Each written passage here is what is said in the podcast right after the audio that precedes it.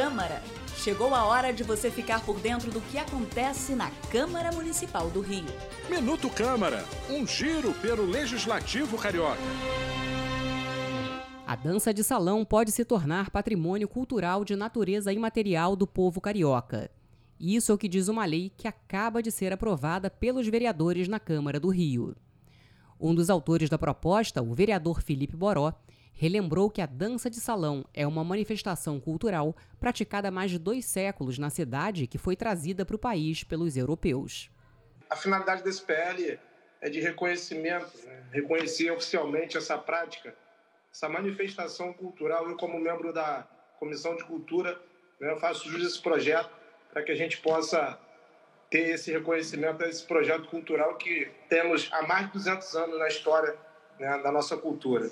Também assina a autoria da proposta o vereador Eliseu Kessler. O projeto foi aprovado em segunda discussão e agora segue para sanção ou veto do prefeito. Eu sou Ingrid Bart e este foi o Minuto Câmara.